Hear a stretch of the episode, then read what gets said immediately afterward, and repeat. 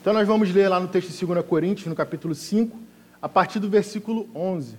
Eu vou ler aqui na Nova Almeida, atualizada, que vai ser projetada aqui também, mas eu sempre gosto de falar e recomendar que você leia na versão que você tem aí. Porque nas diferenças a gente pode perceber algumas coisas, a gente pode refletir acerca de algumas coisas que, nas diferentes traduções, né? Que às vezes, lendo sempre uma mesma tradução, a gente não percebe.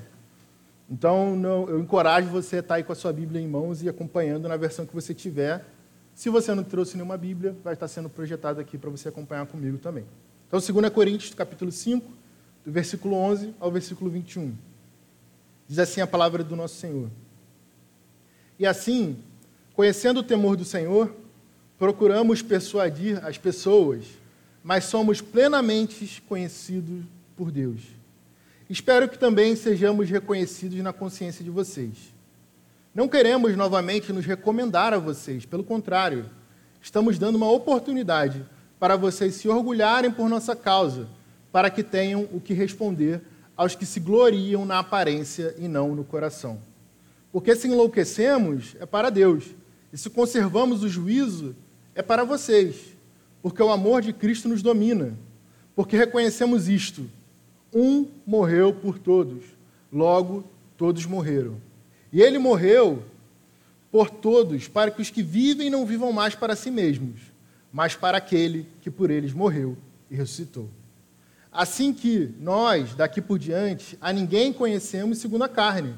E se antes conhecemos Cristo segundo a carne, já agora não conhecemos desse modo. E assim, se alguém está em Cristo, é nova criatura as coisas antigas já passaram, eis que se fizeram novas. Ora, tudo isso provém de Deus, que nos reconciliou consigo, consigo mesmo, por meio de Cristo, e nos deu o ministério da reconciliação, a saber, que Deus estava em Cristo, reconciliando consigo o mundo, não levando em conta os pecados dos seres humanos, e nos confiando a palavra de reconciliação. Portanto, somos embaixadores, em nome de Cristo, como se Deus exortasse por meio de nós, em nome de Cristo, pois pedimos que vocês se reconciliem com Deus. Aquele que não conheceu o pecado, Deus o fez pecado por nós, para que nele fôssemos feitos justiça de Deus.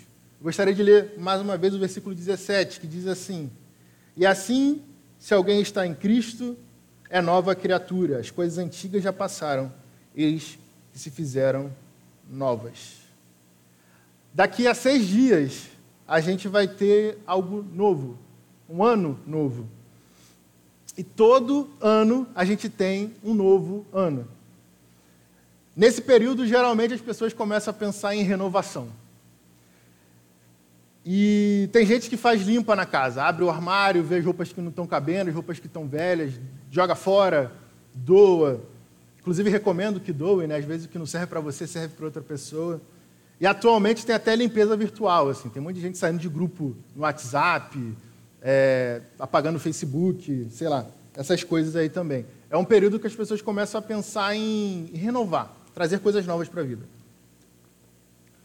Talvez, por, na verdade, por trás disso, se encontra, a gente encontra uma vontade de recomeço, uma, uma, certa, uma certa expectativa ou concepção de o que é velho já não serve mais e que a gente precisa de algo novo. Tem um, um, um, texto, um aforismo que a gente chama, que é atribuído a Mário Quintana. A gente não sabe exatamente quem escreveu, mas é muito interessante. Eu gostaria de compartilhar com a igreja. Diz assim: Bendito quem inventou o belo truque do calendário, pois o bom da segunda-feira, do primeiro dia de cada mês, de cada ano novo, é que nos dão a impressão de que a vida não continua, mas recomeça. Olha, meus irmãos, eu não estou falando aqui contra os marcos temporais. Ano novo, início de semana, aniversário, eles são importantes, sim. Mas o fato é que esse recomeço da vida nessas datas é uma ilusão. Mesmo que a gente se desfaça das coisas velhas, das roupas, dos grupos de WhatsApp, eu garanto que ano que vem vai ter mais coisa para se desfazer eu garanto que você vai ter esperança de encontrar algo novo no ano de 2023, né? que é o, sem ser o ano que vem, o, o próximo. Te garanto que vai ter mais um projeto verão para começar. Que você vai falar, esse ano eu entro na academia, só que porque no, nesse ano você não entrou. Esse ano eu começo um regime, ou esse ano eu vou fazer aquele curso que eu quis. Sempre ter, vão ter novas metas a serem cumpridas, mudanças que nós não conseguimos fazer, apesar de termos nos comprometido em realizar. A gente quer mudar de vida o tempo todo, e a gente aproveita essas datas para isso. Mas a gente esquece o que a Bíblia nos diz. E a Bíblia nos diz que só há uma maneira de mudar o mundo, ou de mudar a nossa vida. E essa maneira é em Cristo Jesus. Eu quero destacar esse em Cristo Jesus, porque a gente vai conversar sobre isso nesse momento. A segunda carta de Paulo aos Coríntios, do qual onde está esse trecho que a gente acabou de ler, é marcada por diversos argumentos do apóstolo Paulo sobre a validade do seu ministério. Então, se vocês não sabem, a segunda carta de Coríntios ela foi escrita pelo apóstolo Paulo. E nesse texto ele está o tempo todo defendendo a validade do seu ministério apostólico, o fato dele ser um apóstolo. Como ele é um apóstolo tardio, como ele mesmo se, se dá o nome, né? ele diz que é um apóstolo tardio, ele precisa o tempo todo falando, gente, não é porque eu vim depois que eu não cheguei a ver o Cristo ressurreto. E nesse período, ele, nessa carta, a gente vê ele argumentando muito nesse sentido. A igreja de Corinto, a quem Paulo está enviando essa carta, também é uma igreja marcada por muitos conflitos internos. Porque a membresia, ou seja, aqueles que faziam parte dessa igreja, eram tantos, tantas pessoas que vieram do judaísmo e tinham suas, suas tradições que queriam trazer para a igreja, quanto gentios, ou seja, pessoas de outras fés, que, por sua vez, tinham condutas e formas de lidar com a vida completamente diferentes. Então, naturalmente, era uma igreja difícil na sua lida. E, por conta disso, essa igreja começou a abrir espaço para falsos mestres, para pessoas que não ensinavam, de fato, aquilo que Deus nos ensinou em Cristo Jesus. Lá no capítulo 2, no versículo 1 de 2 Coríntios, você não precisa abrir aqui comigo, mas eu gosto de dar as referências. Paulo ele vai começar a responder acerca dessas falsas acusações que esses falsos mestres estavam fazendo com ele. Porque o que estava acontecendo? Esses falsos mestres estavam chegando nessa igreja estavam falando, poxa, vocês ouvem essa palavra de Paulo? E começavam a destruir ele, começavam a falar mal dele, a defamar ele. E Paulo começa a responder nessa carta. E ele vai falar que aqueles que, acus que o acusavam exigiam que ele tivesse uma carta de recomendação. Ou seja, uma carta de alguém que falasse que ele de fato era quem ele era.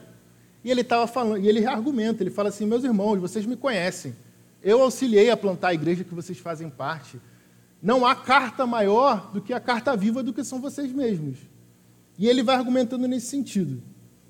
Ele começa a falar que o que tem valor não é a palavra escrita, uma carta de recomendação, mas sim as cartas vivas, que são aqueles irmãos que estão naquela igreja propagando o evangelho e crescendo em Cristo Jesus. Tanto que tem um versículo muito conhecido que ele vai falar, né, que a letra mata, mas o espírito vivifica. Né? É, esse versículo é muito mal usado, ele está aqui em 2 Coríntios. O que Paulo está querendo dizer com isso é justamente isso: que não é a letra do que está escrito que vai dizer de fato quem ele é, mas sim o Espírito de Deus é quem diz quem ele é. Então ele está nessa defesa muito inflamada e ele fala: então não é o que vem de fora que diz quem eu sou, não é uma carta que diz quem eu sou, mas sim o que está dentro de mim. E a partir de então, Paulo começa a falar daquilo que está dentro dele. E, consequentemente, aquilo que também está dentro de todos nós aqui que conhecemos é Cristo Jesus. E ele usa uma imagem que é chave, uma imagem que vai nos ajudar a entender melhor esse texto. Lá em 2 Coríntios, no capítulo 4, no versículo 7, ele diz que temos em nós tesouro em vasos de barro. Com isso, ele quer dizer que nós não temos um valor daquilo que nós encontramos dentro de nós mesmos. Dentro de nós é algo muito mais precioso. Paulo, ao falar, usar essa imagem do vaso de barro, que tem um tesouro dentro de si, ele está querendo nos mostrar da onde vem o poder do seu ministério. Não do que é externo, não do fato dele ser judeu, mas sim daquilo que está dentro dele. Tem um ditado até que nos ajuda a entender melhor isso, né? que a gente usa mais comumente. Né? Não julgue um livro pela capa. O que é não julgar o livro pela capa? Minha Bíblia aqui está a se desfazendo e tudo mais, você vai olhar para um livro desse, de repente, preta, capa preta, não chama tanta atenção. Mas não é pela capa que a gente sabe o conteúdo do livro, que está dentro. É a mesma ideia do vaso de barro, algo simples, que dentro contém um tesouro. A imagem que Paulo traz é mais, até mais significativa que a imagem de um livro que a gente julga pela capa. Porque o vaso, ele é frágil. Se o vaso cai, ele quebra. E Paulo está querendo que nós tenhamos isso em consciência também. Porque talvez até para a gente ver plenamente o que está dentro desse vaso, esse vaso precisa ser quebrado. Digamos que seja um tesouro que não dá para tirar de uma vez, mas se você quebra esse vaso, o tesouro, você consegue ver completamente o tesouro. No capítulo 5, ainda no versículo 1, que a gente não chegou a ler, ele vai dizer o seguinte: Se for destruída a temporária habitação terrena em que vivemos, temos, por, temos da parte de Deus um edifício, uma casa eterna nos céus. Paulo está continuando a falar daquilo que é exterior. Ele vai falar que esse vaso de barro que nós somos é tão frágil que vai haverá um dia que a gente não vai mais fazer parte dele, que a gente não vai ter mais esse corpo. A gente não pode se garantir naquilo que a gente vê, mas sim naquilo que Deus preparou para nós, essa, esse edifício eterno na casa dos céus, nos céus, né? Paulo está falando nesse trecho que a gente está chegando aqui que o exterior é passageiro e por isso devemos temer ao Senhor. A partir daí, nós chegamos então ao texto que nós acabamos de ler. Ele fala o que Deus faz com esse vaso quebrado, o que Deus faz com essa habitação temporária. E, meus irmãos, nesse tempo que nós estamos nos aproximando de um novo ano, de um ano novo, é essa a reflexão que eu quero fazer hoje com a igreja, a mesma reflexão que Paulo faz aqui. O que Cristo faz de novo em nós? Primeiramente, para falar sobre o que Cristo faz de novo em nós, ou renova em nós, se você preferir, eu quero falar o que Cristo fez de novo em Paulo. No versículo 11, que nós acabamos de ler, Paulo nos diz que não cabe a ele recomendar a si mesmo. Lembra daquela história das cartas? Paulo está falando, não cabe a mim ficar falando quem eu sou. E eu gostaria de apresentar aos irmãos, ou lembrar, se você já conhecer, a história de Paulo. Se você não conhece Paulo, eu quero falar um pouquinho sobre quem foi esse homem tão importante para a fé cristã e, por que não, para a humanidade. Ele era conhecido como Saulo, que era o nome grego dele, o que significava que ele era um homem já que fazia parte de uma nação de muita importância.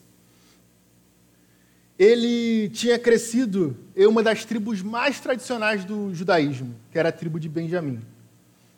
Era uma tribo, de fato, que nasceu no ventre do judaísmo.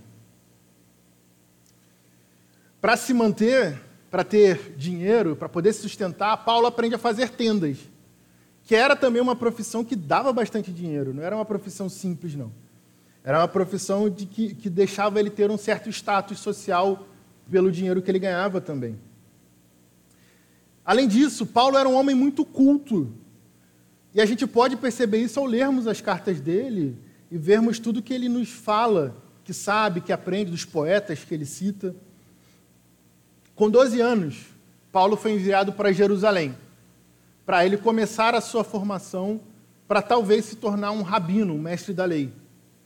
E ao chegar lá, ele não vai estudar com qualquer um, ele vai estudar com Gamaliel. E Gamaliel, à época, era um dos rabinos mais importantes, dado o conhecimento que ele, que ele tinha. Além de ser um dos rabinos mais importantes, era um dos rabinos mais conservadores dentro do judaísmo. O que significa que ele era um homem muito tradicional, Gamaliel.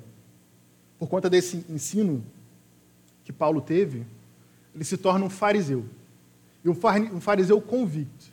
Caso você não saiba, o farisaísmo era uma secção dentro do judaísmo daqueles judeus mais radicais, daqueles que criam que tinham que fazer até mais do que a lei mandava, do que a Bíblia mandava. Paulo se torna um desses homens. Lá por volta dos seus 30 anos, depois dele já ter passado por sua formação, ter estudado com Gamaliel, ele começa a perseguir cristãos. Cristãos que na época eram chamados de do caminho, uma vez que seguiam aquele que se disse o caminho, a verdade e a vida, ou seja, Cristo Jesus. Paulo não somente perseguia cristãos, como também matava cristãos.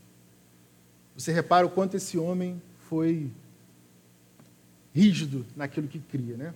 E ele, Paulo, mesmo, fora marcado por um episódio que ele estava presente, que foi o episódio da morte de Estevão, que nós conhecemos como o primeiro mártir da nossa fé. Paulo estava lá e não impediu que aquilo acontecesse. Ao contrário, ele aprovou.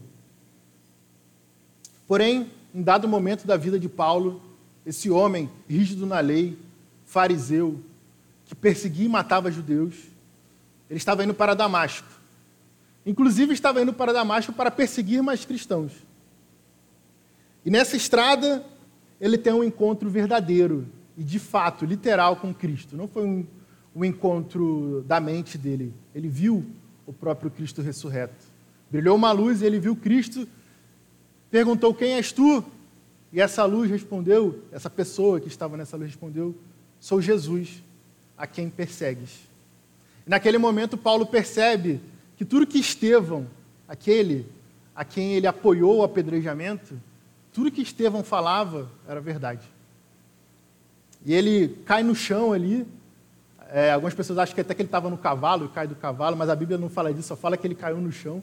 Ele cai no chão dado o choque que ele estava, daquela imagem que ele estava vendo, daquela glória que ele estava vendo, se arrepende e a partir dali ele começa a seguir esse Cristo. E ele muda drasticamente. Se ele perseguia e matava cristãos, agora ele era aquele que passou a ser perseguido.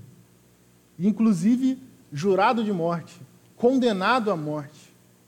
Se ele era aquele que pregava contra Jesus, Paulo passou então a ser, a ser aquele que pregava o próprio Cristo.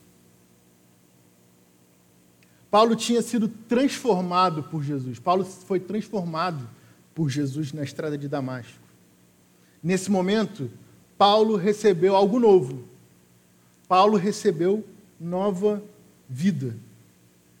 E na carta que nós estamos lendo, no trecho que nós estamos lendo, Paulo começa a falar: vocês conhecem a minha vida. Essa vida que eu acabei de contar para os irmãos, caso vocês não conhecessem. Como é que esses irmãos de Corinto, que conheciam Paulo tão bem, sabendo desse testemunho que Paulo tinha, podiam dar ouvido aos falsos mestres? Era isso que Paulo estava argumentando. Paulo tinha sido um homem transformado por Jesus.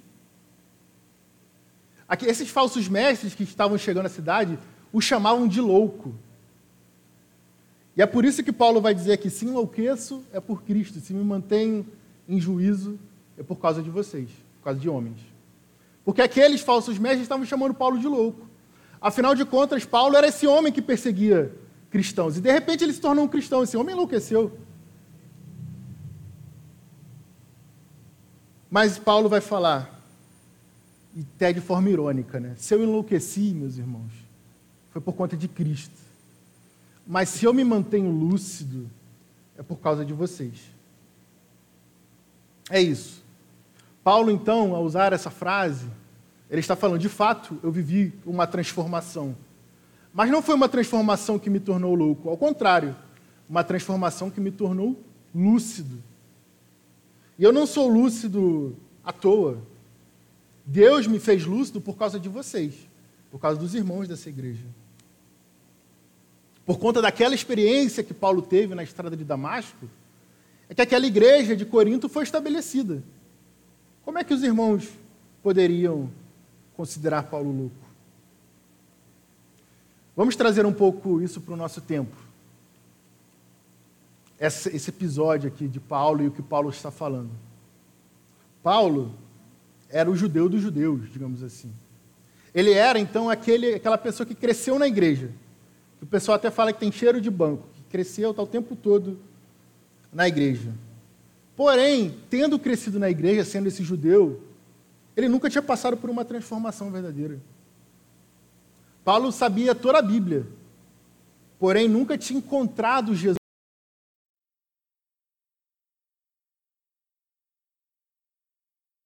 nessa estrada para Damasco, ele encontrou Jesus literalmente, o seu Salvador. E por, por conta de como ele mudou, todo mundo começou a chamar ele de louco. Esse homem da igreja, se antes andava com os fariseus, ele agora começou a andar com os gentios, aqueles que não eram religiosos. Inclusive, os gentios eram aquele, aqueles a quem os religiosos rejeitavam. Paulo foi transformado. Paulo recebeu uma nova vida. E ao receber essa nova vida, ele entendeu que a sua missão não era acabar com os cristãos, perseguir cristãos, matar cristãos. Mas a sua missão era fazerem pessoas se tornarem cristãs, serem seguidoras de Cristo. Com, essa, com esse testemunho de Paulo, Paulo está nos dizendo algo muito importante. Paulo está nos mostrando algo muito importante, que é Deus quem nos transforma, não a religiosidade, não aquilo que nós podemos fazer por nós mesmos, mas sim o que Deus faz por nós. Eu gostaria que os irmãos abrissem comigo rapidinho o texto de Atos 9, do versículo 5.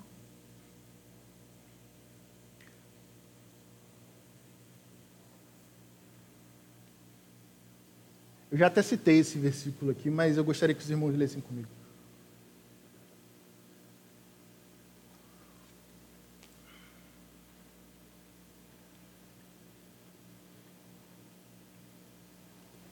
Ô Pedro, pode deixar abaixado que agora eu vou citar alguns versículos aí. É, é o, esse é o momento, meus irmãos, em que Paulo encontra com Jesus. E olha só, Paulo perguntou, ele perguntou, quem é o Senhor? E a resposta foi, eu sou Jesus, a quem você persegue.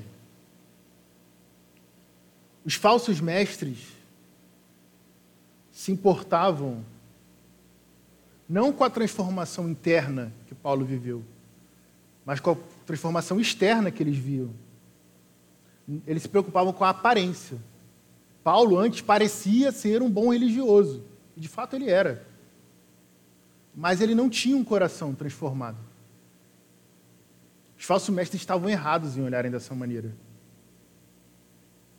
Para esse novo ano que a gente vai entrar, eu oro desafio os irmãos a viverem uma verdadeira transformação. Assim como Paulo viveu. Uma transformação não de aparência, mas de coração. E a segunda reflexão que eu queria trazer hoje é a, a, a reflexão do que, que Cristo faz de novo em nós, o que Cristo renova em nós mesmos. No versículo 14 do capítulo 5 de 2 Coríntios, Paulo vai falar sobre o motivo da nossa fé, o real motivo da sua própria transformação e o porquê dele ser chamado de louco por esses falsos mestres. Paulo não age segundo o que os falsos mestres falavam. Paulo não se deixava dominar pelas aparências. Ele diz o seguinte: o amor de Cristo me domina. E é isso que está lá, está no, no texto da Nova Almeida atualizada. No texto da Almeida Revista Atualizada, vai estar assim: o amor de Cristo constrange. Mas no texto grego, no original, o verbo que está lá se refere a algo que de fato domina, que segura. Não algo que você sente constrangido, mas algo que de fato muda a sua direção. Paulo, então, não está falando de um amor que de tão grandioso o deixa com vergonha, vamos dizer assim. Mas um amor que o controla, que o mudou. Talvez para a gente entender isso, a melhor imagem seja a imagem de um ator. Um ator que precisa seguir um roteiro escrito por um diretor. A gente sabe que um ator no palco não está fazendo aquilo que está vindo da cabeça dele mas está sendo controlado por um diretor, por um roteirista, pelo menos. Lá em Efésios 5, do versículo 1 ao versículo 2, pedi para o Pedro projetar aí para a gente, Paulo vai falar um pouco sobre isso, sobre esse amor que o controla. Ele vai mostrar como ele não está preocupado em viver de acordo com, com o que os outros pensam. Ele vai dizer o seguinte: do versículo 1, perdão, versículo 1, isso.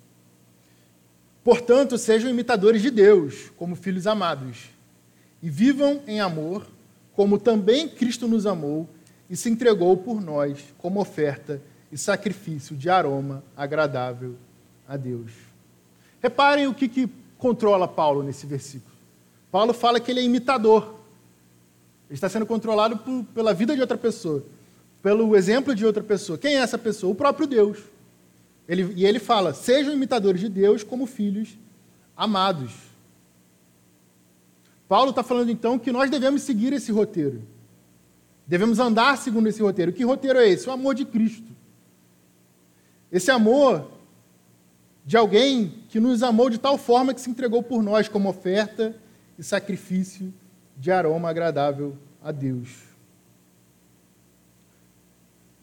O amor que controla Paulo não é qualquer amor, não é um mero sentimento. É um amor de alguém que morreu por nós para que nós pudéssemos morrer também. O amor de alguém que ressuscitou para que nós também pudéssemos ressuscitar. E nesse ressuscitar, nos tornarmos novas criaturas. É isso que ele está dizendo no versículo 14, do versículo 14 ao versículo 17 de 2 Coríntios 5. As implicações práticas, meus irmãos, disso que Paulo está fazendo são tremendas, são gigantes. Nesse tempo que a gente vive, tempo de rede social, de Instagram, de Facebook, seguidor vale mais do que dinheiro. A imagem está valendo muito, meus irmãos. Há uns dois dias atrás, um ator compartilhou que agora, para você fazer um papel numa novela, numa peça, você tem que ter um número exato de seguidores. E ele chega até a compartilhar uma oferta de trabalho, onde para você fazer o teste, para você sequer chegar lá, você tem que ter pelo menos 10 mil seguidores no Instagram. Olha só como é que a imagem está valendo hoje. Hoje, até para você conseguir um emprego, você precisa ter muitos seguidores, você precisa ter uma imagem que, que agrade aos outros. Nesse tempo, é muito tentador a gente viver de acordo com a imagem.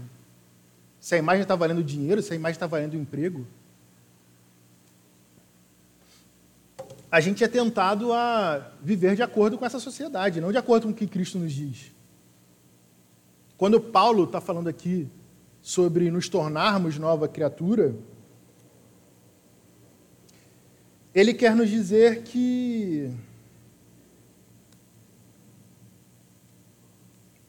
Ele quer nos dizer que é uma, que é uma transformação muito maior do que o mero visual, do que, do que a mera imagem. Paulo, quando fala de nos tornar nova criação, ele não está querendo dizer que a gente vai mudar de uma hora para outra. Que a tentação vai parar de existir. Muito pelo contrário, foi o que eu acabei de dizer aqui. No momento como esse que a gente, a gente vive, a gente é tentado o tempo todo a viver de acordo com a imagem. Porém, que Paulo está nos dizendo é que nós devemos ser dominados, dominados pelo amor de Cristo e não pela aparência, não pelas aparências. Nós não devemos deixar a tentação do pecado nos dominar. Além disso, como novas criaturas que Deus nos faz, o nosso modelo não é o modelo daquele que recebe mais curtidas no Instagram. O nosso modelo é o de um Deus homem que morreu e se esvaziou de si mesmo por todos. Recentemente, no Natal, a gente costuma ler, a gente leu o texto de Isaías 9, que vai falar sobre o nascimento de Jesus. Mas lá em Isaías 53, no versículo 3, vai dizer que esse Cristo, que é o nosso modelo, foi rejeitado. Não era um homem que vivia de acordo com aquilo que agradava os demais. Sinceramente, eu acredito que Jesus não teria muitos seguidores no Instagram, não. Provavelmente, se a gente abrisse lá o perfil dele, ia ter 12 seguidores. Piada sem graça, mas tudo bem. É, seriam os apóstolos. E ainda um deles seria falso, né? Mas, enfim. Mas eu acredito nisso. acredito que Jesus não seria, não seria muito, não teria muitos seguidores, não teria muita gente querendo ver o que Jesus estava fazendo. Ao contrário, Jesus não falava para agradar. Jesus chegava no lugar e chamava os hipócritas de raça de víboras. Era forte no que falava. Jesus era firme. Porque Jesus sabia que o que ele servia não era a homens, mas a Deus. Gostaria de é, finalizar aqui a reflexão pra, com a gente pensando sobre o novo de Cristo para o mundo. O que, que Cristo renova no mundo? O que, que Cristo tem de novo para o mundo? A partir do versículo 18 do capítulo 5 de 2 Coríntios, Paulo começa a nos falar do motivo dessa transformação. Por que, que Deus nos faz nova natureza? E esse motivo é o ministério da reconciliação. Reconciliar nada mais é do que unir o que está separado. E é, é, é, bem interessante ali olhar o texto grego, né? porque o, a gente costuma pensar em reconciliação de fato como uma briga e uma união, mas no início era, era como uma amálgama mesmo, uma espécie de cimento. Então, era uma união que unia de fato. Mas essa imagem do, do, da briga que, que separa ainda nos serve muito bem para entender o que Paulo aqui está querendo falar com a gente. Pensa, por exemplo, no casamento, onde o marido e a mulher brigam e resolvem se separar. Porém, nesse casamento, nesse momento de conflito, surge um intermediário, um reconciliador, que vai auxiliar esse casal a se unir novamente. A gente não é muito diferente de um casal que brigou. Só que nós brigamos contra Deus e nos separamos dele. Por conta do pecado, nós resolvemos nos separar de Deus.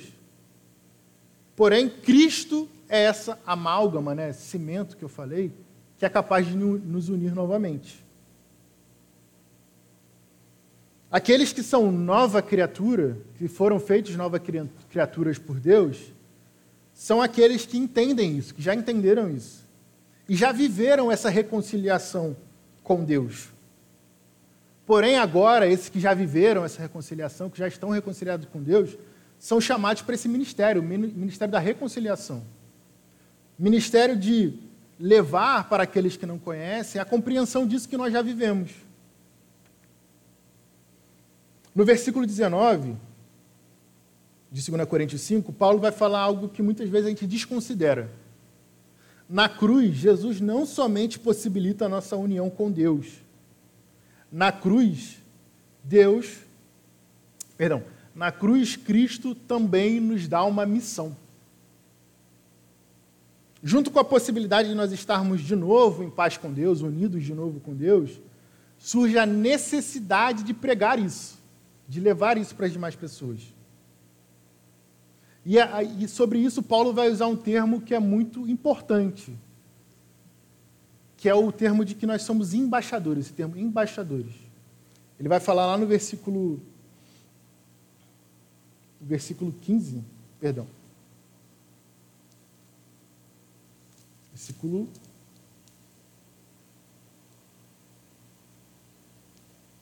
Versículo 20.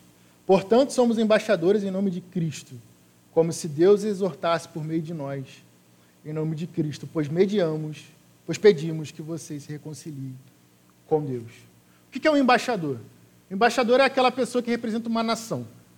O embaixador é um homem que representa muitas pessoas, é alguém pequeno que representa algo muito maior do que ele mesmo.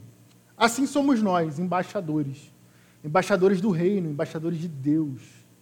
Nós representamos algo muito maior que nós, o próprio Deus.